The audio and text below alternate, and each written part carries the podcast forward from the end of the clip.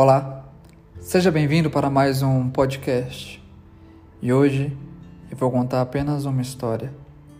E eu sou só mais uma voz no reino.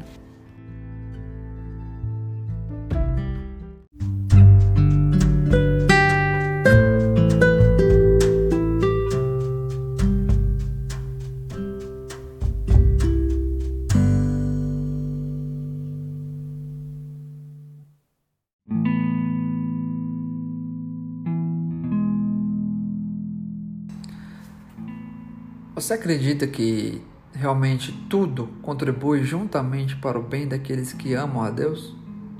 Sim? Como isso é possível? Bem, eu vou contar algumas histórias para você para poder exemplificar. História número 1. Um. Maria tinha apenas oito anos. Era uma criança muito apegada ao próprio Deus. Vivia com sua mãe e seu padrasto. Todavia, havia uma luta dentro dela, pois o padrasto a estuprava há anos e batia na mãe. Então, Maria chorou. História número 2. José era um cirurgião plástico muito famoso. Tinha uma vida nos caminhos de Deus e abriu uma ONG para ajudar crianças vítimas de acidente ao qual não poderiam arcar com despesas de uma cirurgia plástica para se sentirem bem novamente. Certa vez, um grande traficante internacional procurou para lavar o seu dinheiro do tráfico através de sua ONG que não pagava impostos. José claramente não aceitou. Então, o traficante armou uma situação em que parecia que José havia abusado sexualmente de uma criança durante uma de suas cirurgias. Logo, injustamente, José foi condenado, preso, estuprado durante anos na cadeia. Então, também chorou. História número 3. Daniel era filho de um pastor muito rico. Dentro de casa, Daniel podia comprovar a mentira que o pai era, pois o pai pregava ao mundo todo sobre Jesus. Mas dentro de casa era extremamente violento com todos da família. Certa vez, Daniel não aguentou mais e desabafou na internet. Então, esse desabafo foi ao conhecimento de todos.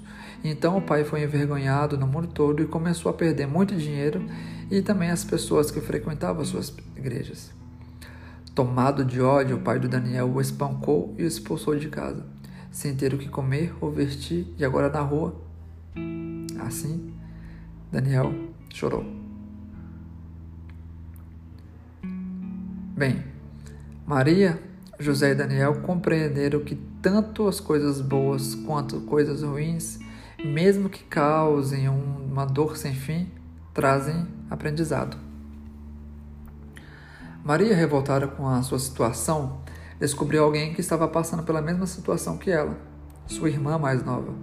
Então, comovida de uma íntima compaixão, pegou a sua irmã e desapareceu no mundo com o objetivo de lutar contra a situação que viveu e ajudar todas as pessoas que passaram pelo mesmo que ela viveu. Naquela noite, ela sentou na praia e ficou olhando para o céu. José, Após anos lutando para provar a sua inocência, conseguiu.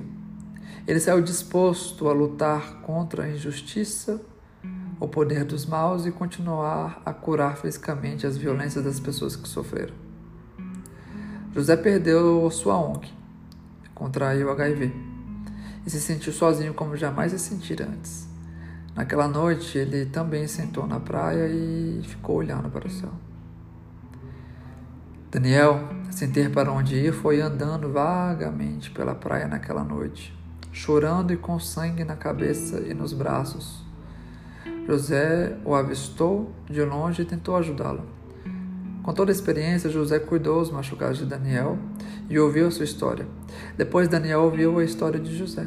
Ambos se abraçaram em íntima compaixão pelo ocorrido e continuaram conversando enquanto andavam sem rumo. Nisto encontraram Maria e sua irmã aos prantos pedindo socorro em oração. Daniel e José ouviram a história de Maria e depois Maria ouviu a história deles. Naquele momento, a dor de cada um parecia menor. Os três decidiram se ajudarem mutuamente e passaram a viver juntos.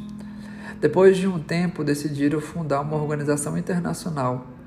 Deram o nome de Organização 3 em 1 Esse nome foi escolhido pois eram os três no único objetivo: espalhar o amor a todas as pessoas que sofrem. Cada um cuidava de uma área. Maria cuidava das crianças e mulheres que eram violentadas. José cuidava do corpo e saúde de todos os que chegavam.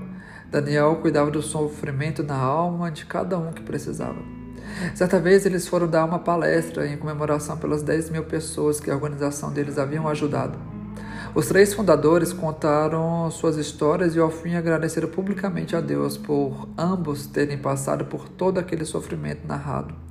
E que não e que se não fosse aquilo, aquelas 10 mil pessoas ainda estariam sofrendo. Naquela noite, eles ensinaram mais de um milhão de pessoas que os assistiam a enxergarem todas as situações em seus cotidianos com bons olhos, sempre vendo o bem e nunca o mal, sempre ajudar a quem precisa, sempre perdoar e pedir perdão, sempre abraçar os seus amigos e inimigos ao invés de empurrarem. Ensinaram a tentar agir como Jesus agiria em seus cotidianos. Naquela noite eles disseram: Nós vivemos tudo isso para que vocês não vivam como nós vivemos. Mas ainda que, vive, que vivam, saibam que vocês não estarão sozinhos. Assim como Cristo deu a vida pelos nossos pecados para que nós não sejamos condenados, nós também damos nossa vida para que você, para que vocês não sofram. Nossa dor veio para um bem maior, então não desistam. Assim como nós não desistimos, não desistam. Assim como nós imitamos a Cristo, imitem-o também. Demonstrem ao mundo o amor. E sabem como? Amando.